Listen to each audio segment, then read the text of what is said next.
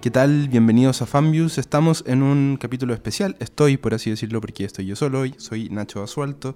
Eh, normalmente en Fanviews estamos siempre yo, Ignacio Basualto, junto a Leo González. Pero por esta ocasión en particular voy a estar solito. Este es un proyecto que comenzamos este año y em, me gustaría cerrarlo con una pequeña editorial hablando un poco sobre la importancia que ha tenido el cine este año tanto en Chile como en el extranjero. Creo que hay varios títulos, varias cosas que hay que discutir. Eh, puede que me equivoque un poco porque estoy solo y estoy acostumbrado a tener el pimponeo y voy a tener que estar hablando un buen rato, tampoco voy a hablar tanto rato, pero hay varias cosas que quiero decir. Aclarar que esto no es en ninguna forma una lista de fin de año de las mejores, peores películas, porque eso lo vamos a hacer, está pendiente con Leo.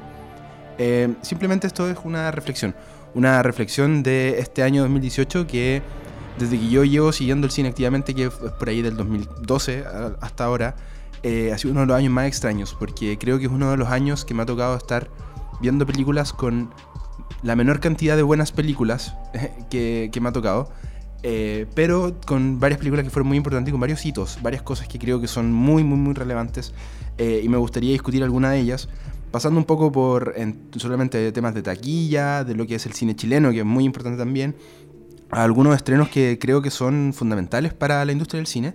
Eh, y de aquí en adelante son un poco como game changing. Yo creo que como que el juego cambia a partir del 2018. Insisto, pese a que no hay tantas buenas películas como en otros años.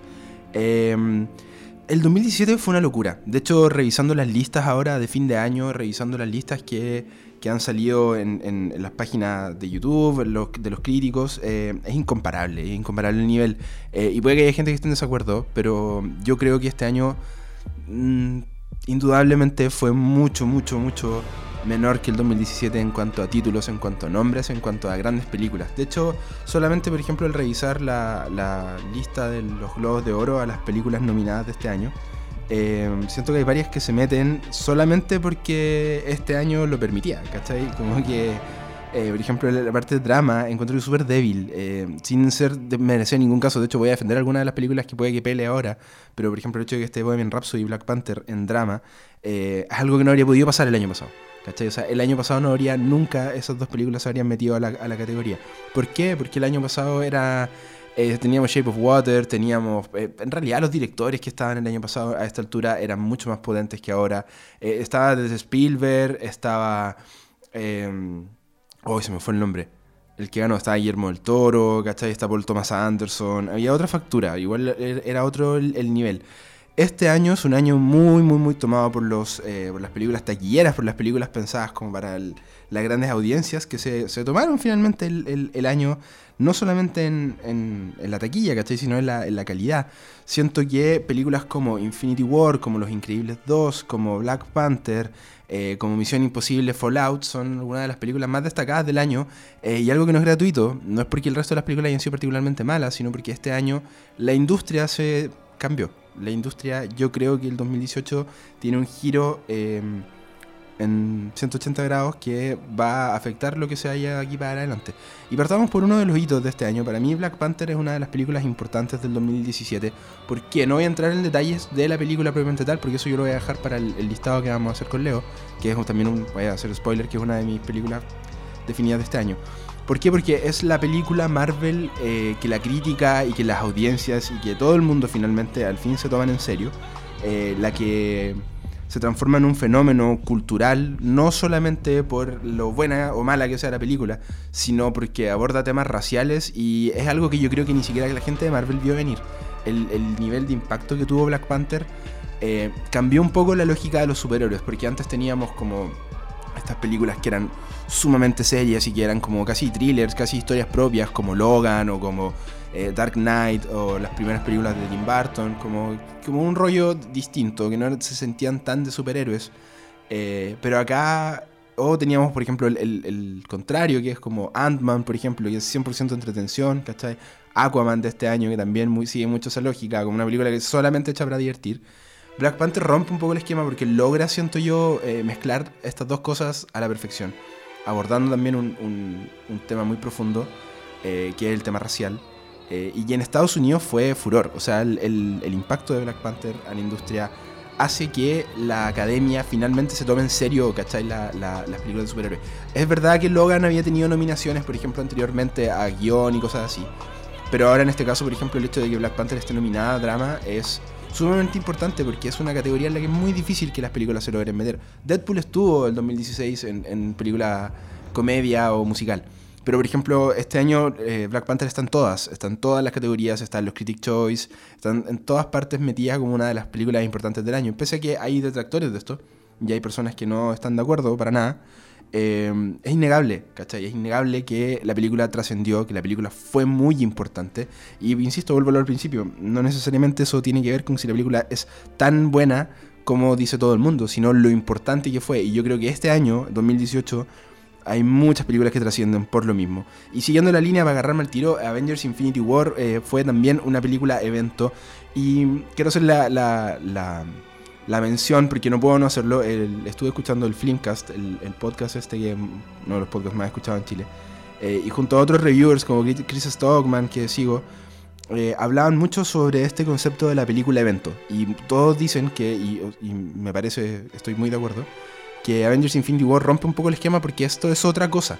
Y esto ya no es cine, trasciende un poco. ¿Cachai? Eh, abre como un género nuevo, no lo podemos encasillar en nada, porque por mucho que haya gente que trate de comparar esto con otras cosas, y está el, no sé, Justice League que salió hace poco, y hay otras películas como relativamente similares, como con grande elenco, nunca había pasado en la historia del cine que una película abarcara tantas otras películas, personajes de tantas otras películas, en una sola eh, y lo hiciera de esta forma, ¿cachai? Así como, por mucho que se rían y haya estado el meme todo el año del crossover más grande de la historia y siempre molestaban con otras cosas, es cierto, ¿cachai? O sea, la cantidad de pega puesta los rusos y eh, los directores, los hermanos rusos y la gente que trabajó en esto, de traer tantos personajes en la pantalla, hacer que sean tan reconocibles, eh, te habla de cosas que muy bien dicen todos los críticos que están señalando eso. O sea, esto es algo nuevo.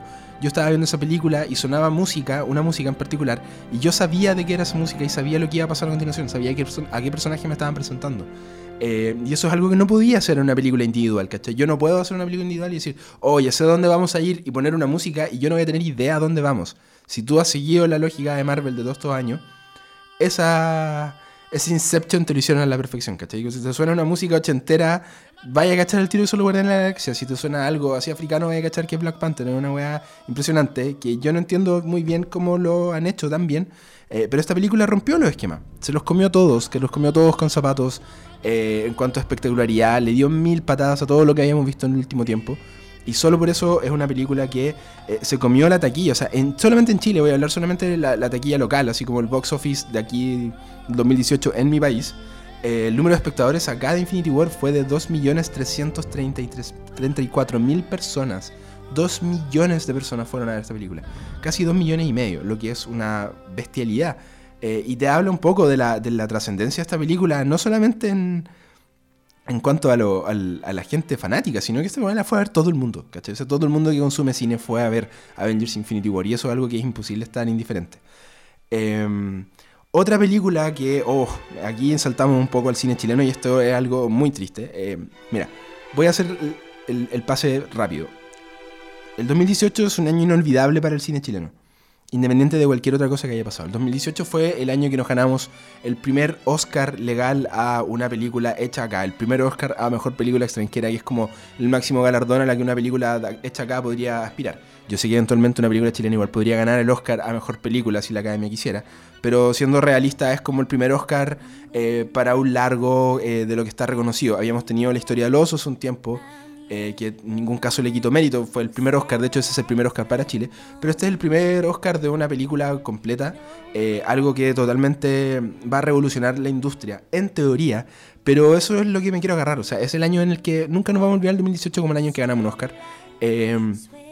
y insisto, desde que yo reviso cine, creo que es muy curioso que el año que Chile obtiene el primer Oscar a una película live action em, sea el año más débil de cine chileno que he visto en mucho rato. Em, no solamente en cuanto a. No, solamente en cuanto a calidad, que de las películas que vi no me llaman la atención, eh, pasaron sin pena ni gloria. eh, no pasó nada con el cine chileno este año, salvo, y voy a hacer la mención, películas como muy chiquititas, muy de nicho, que entraron por algunos lados. Tenemos algunos casos eh, bastante interesantes, como la película Los Perros de Marcela Said, que va a estar en, Los Goya. Eh, y de pronto El Amanecer de Silvio Cayosi, que entró en la pelea de los Oscars, pero no tenía por dónde y se sabía del principio. y hay otra par de películas por ahí eh, por ejemplo, puedo mencionar, a mí me gustó mucho un documental que se llama eh, Petit Frère, eh, que explora la vida de los haitianos acá en Chile, en un tema muy interesante.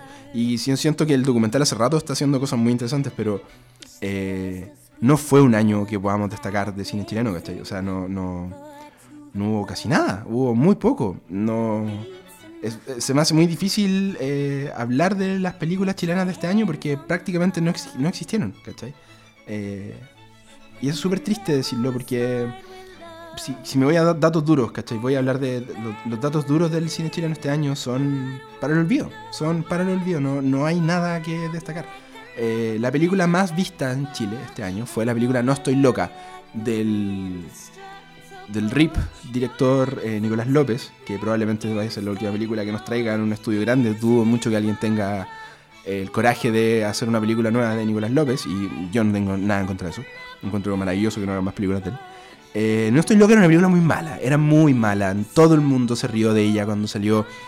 Yo no entiendo a las personas, sencillamente no entiendo a las personas que le hizo sentido y que salían así como alabando el mensaje, porque de verdad que es una película para la risa y que se burla de las enfermedades mentales, ¿cachai? O sea, no, no. Era muy mala, era muy mala película, no merece que hablemos más de ella. Pero esa fue la película más vista de este año. De hecho, eh, 580.000 espectadores. Lo que no deja de ser. Es mucha, mucha, mucha gente. Eh, el público chileno siempre le ha gustado este tipo de cine. Es el tipo de cine el que respalda, el tipo de cine el que va. ¿cachai? Pese a que este año fue el año del Oscar, este fue el tipo de película que más fuimos a ver. Para sí hacer la, la mención de que esta película se estrenó antes de que Chile ganara el Oscar, se estrenó en enero de este año. Así que bueno, para el olvido el, cine chileno este año. Después tenemos películas como Contra el Demonio, una película de terror que se hizo acá también, que fue bastante bien para hacer taquilla local, 52.000 espectadores. Eh, la comedia de Boris Cuercha, Como andamos por casa, 20.000. Eh, Swing, una película que nadie oyó y a nadie le importa, 12.000 espectadores, ¿cachai?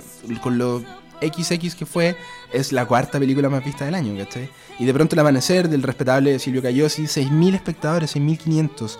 Calzones Rotos, que ni siquiera sé qué película es esa, son 2.700 personas.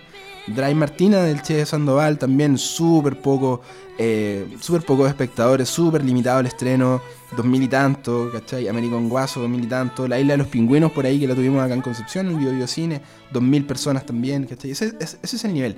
O sea, las películas chilenas ese año hasta ahí llegaron, ¿cachai? Hasta los 2.000 espectadores, 4.000 espectadores, lo que es una mierda, es muy bajo.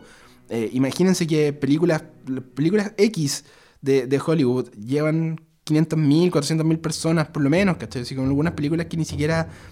Que, fracasaron incluso en taquilla, no sé, El legado del diablo, ¿cachai? Hereditary, que no le fue bien en taquilla para hacer una película de terror, sacó 95.000 espectadores, ¿cachai? O sea, como que eso, ese es el nivel.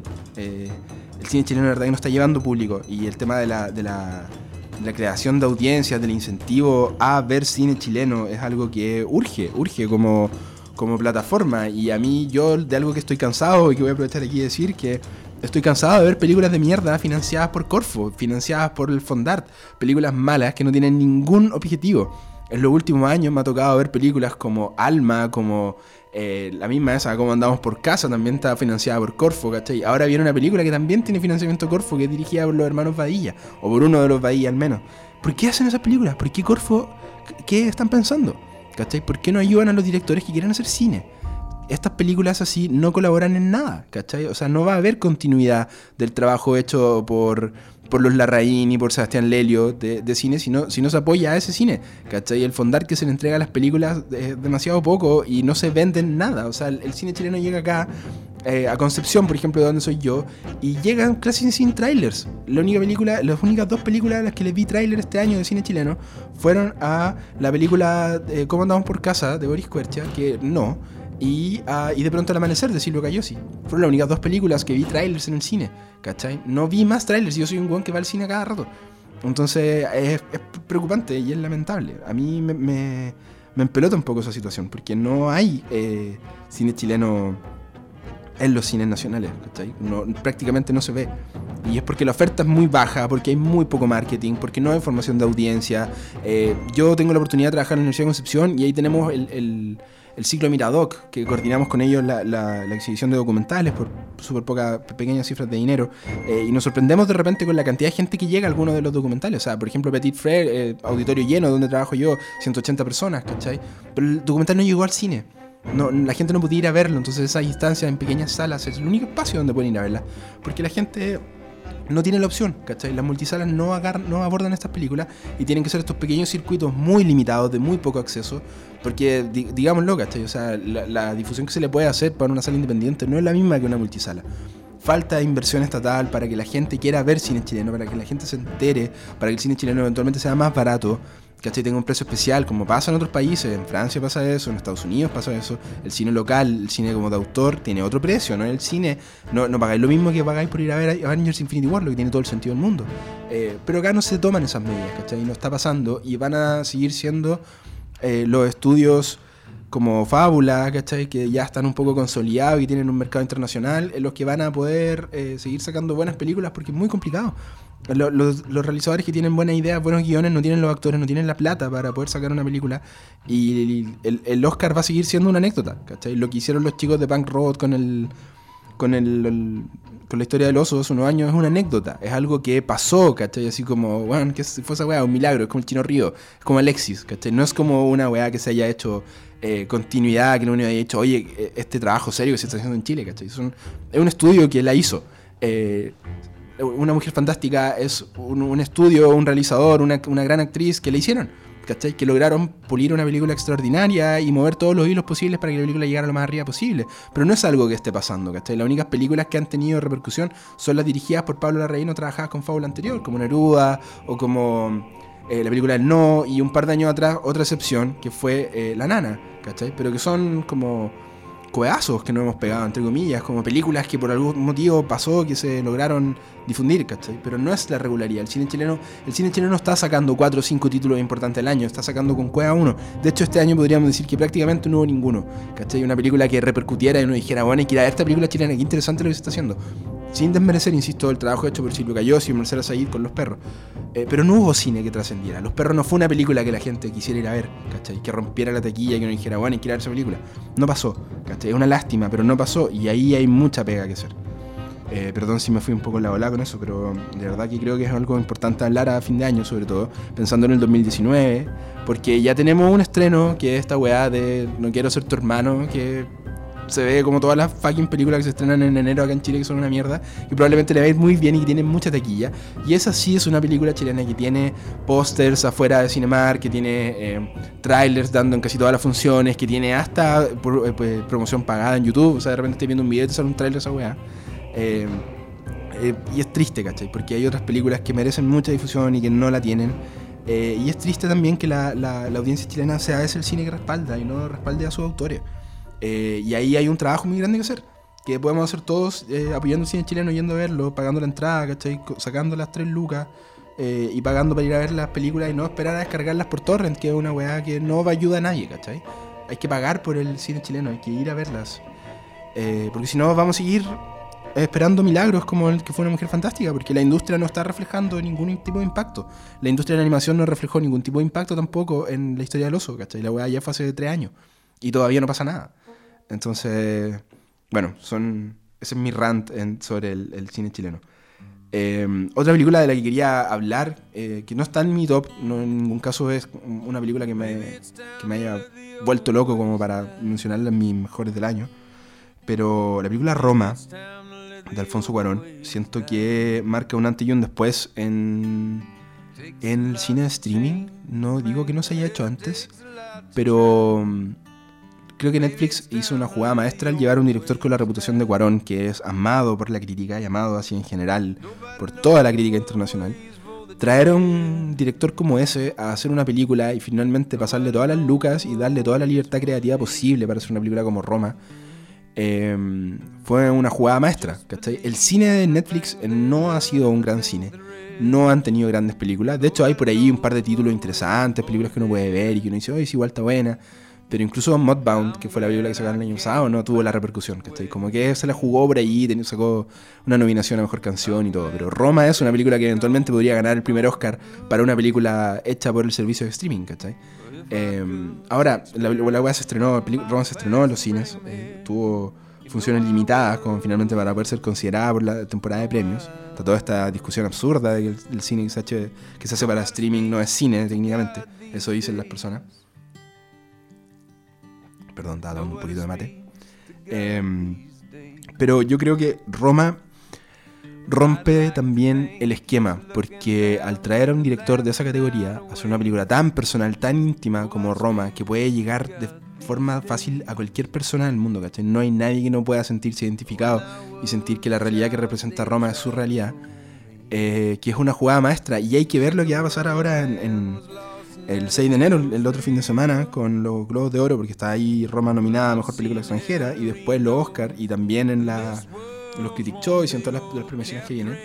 Porque mm, el cine va cambiando y el, streaming es para donde va el cine, ¿cachai? Independiente de que yo creo, y yo soy un fiel defensor de que, el, de que el cine propiamente tal, la sala de cine, no es algo que vaya a morir pronto, no le quedan 10 años ni 5 años como dicen algunos por ahí, le queda harto más, porque el tema del VR, la, la la realidad virtual como que se está recién, recién empezando a, meter en el mundo del cine, pero todavía no hay grandes experimentos, todavía no hay nada tan, eh, tan importante con eso como para que uno diga, oye, sí, la industria va a cambiar, ¿cachai? el, evento de ir al cine es algo que difícilmente podéis reemplazar, es como ir a, un concierto, ¿cachai?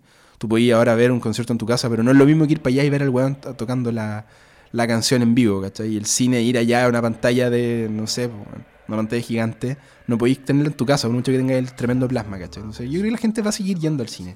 No, creo que el cine vaya a mutar de esa forma en lo pronto, porque eventualmente sí, ¿cachai? Pero en los próximos par de años no. Pero la forma en la que se está haciendo el cine sí está variando, ¿cachai? Está cambiando mucho. Eh, y, y, creo que Roma es una de las películas que puede eventualmente, cuando miremos para atrás, decir como sí, ¿cachai? Que ahí se rompió uno de los paradigmas. Como que Roma finalmente marcó un antes y un después. Me estoy adelantando, yo es algo que creo. Eh, se me hizo muy importante la película por eso. Yo nunca pensé que iba a haber una película de, tal factura hecha por un servicio de streaming. Em, te haya gustado o no te haya gustado la película, ¿cachai? La factura es impresionante y, el alcance mediático que ha logrado es, es la primera gran película hecha por un servicio de streaming. La primera gran película en el sentido de, de romper todas las barreras posibles que había y al punto que a nadie le importa que esté hecha en Netflix, ¿cachai? A nadie le importa no haberla visto en el cine. Todo el mundo ya la vio, todo el mundo o, no ha podido ser indiferente a ella. Y en ese sentido creo que creo que Roma eh, la vamos a recordar. No creo que vaya a ser una película que se olvide, como han dicho por ahí. Eh, yo creo que una película que independiente difícilmente la recordemos por como película, sino la vamos a recordar como evento. Cuando se hagan libros de cine en 20 años más, va a estar Roma por ahí metida, estoy seguro de eso. Y el último punto que quería abordar es que el 2018 fue un año eh, complejo en muchas materias. Yo no vi ninguna comedia que me gustara, por ejemplo. Ninguna. El cine de terror, Hereditary, maravillosa. El resto, pura shit. Muy poquito. Eh, pero donde creo que hace rato que no teníamos un buen año era la animación. El año pasado, de hecho, Coco era como casi la única película que estaba ahí metida. El resto eran como anécdotas. Estaba el jefe en pañales. Tenía. Eh, pero ahora no, este año tenemos tres películas hermosas. Está Isla Perros, está Los Increíbles 2 y está Spider-Man Un Nuevo Universo. Creo que las tres son eh, monumentales en su. cada una en su, en su, en su estilo. Wes Anderson hizo con Isla de Perros una película muy distinta a lo que se está haciendo normalmente. Eh, en stop motion, con diálogos y una estética y una dirección de arte maravillosa. Los Increíbles 2 por esta parte es como un upgrade de Los Increíbles 1.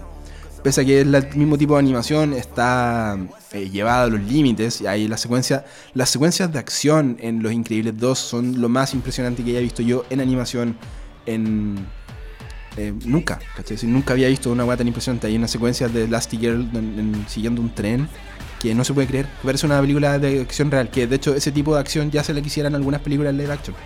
Eh, que no, no podéis creer lo que está pasando, el diseño, todo, la, la, dinámica, la música, la música de Michael Giacchino, la dirección, las tomas que tiene, las tomas que tiene una película animada, ¿cachai? Como uno alabando eso, es muy extraño.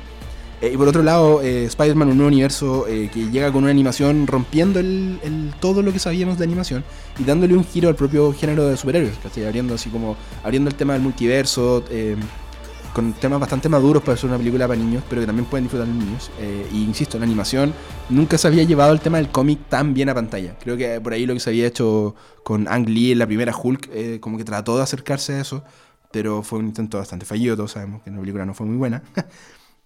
pero acá en Spider-Man Universo creo que lo que hacen con la, con, con la animación es algo que va a marcar pauta de lo que se haga aquí en adelante. Yo creo que las películas animadas que salgan como de superhéroes de aquí en adelante van a tratar de apuntar a ese nivel. Yo creo que ahí es donde, donde, a donde va. Eh, y eso solamente ya merece un mérito. De hecho, eh, me ha costado mucho y les voy a contar solamente en el capítulo de nuestros mejores y peores del 2018 cuál es mi favorita de esas tres. Eh, creo que lo tengo muy difícil, pues son tres películas animadas maravillosas. Eh, y al punto que me gustan tanto que me da lo mismo ahora temporada de premios cuál gane. ¿Cachai? Como que si gana Isla de Perros encuentro que está súper justificado. Si gana Los Increíbles 2 encuentro que es maravilloso. Y si gana Spider-Man Nuevo Universo encuentro que es un impulso bacán para hacer otro tipo de animación. Entonces la, la animación que es algo que a mí me encanta. Eh, creo que este año tuvo así como un, un año dorado. No he visto las otras películas que están sonando, que son las películas de animación japonesa, que a esta parte del mundo siempre llegan súper tarde. De hecho, muchas veces llegan después de las temporadas de premio, entonces pero tratar de verlas por ahí para ponerme al día. Pero bacán, yo encuentro que ha sido un año eh, excelente en ese sentido. Y ya pues chicos, yo como que eso es lo que tengo que decir de resumen de este año para el 2019. Lo que estoy esperando son más, más estrenos de cine chileno en las salas, mejores películas, por favor. Ojalá que tengamos nuevos proyectos. Tiene la película Alexis Sánchez, yo de verdad que no sé qué esperar de eso. Pero mm, fue un buen año. No tanto con, no con tantas buenas películas como el año pasado. Pero sí podemos decir que fue un año donde pasaron varias cosas que las que, las que hablé largo y tendido. Que nos van a hacer recordarlo. Por buenas y malas cosas. Así que eso chiquillos, muchas gracias por estar atentos a Fambius. Espero que tengan eh, un buen inicio de año y nos vemos prontamente con el capítulo de lo mejor y lo peor del 2018 que vamos a grabar con Leo los próximos días. Bye bye.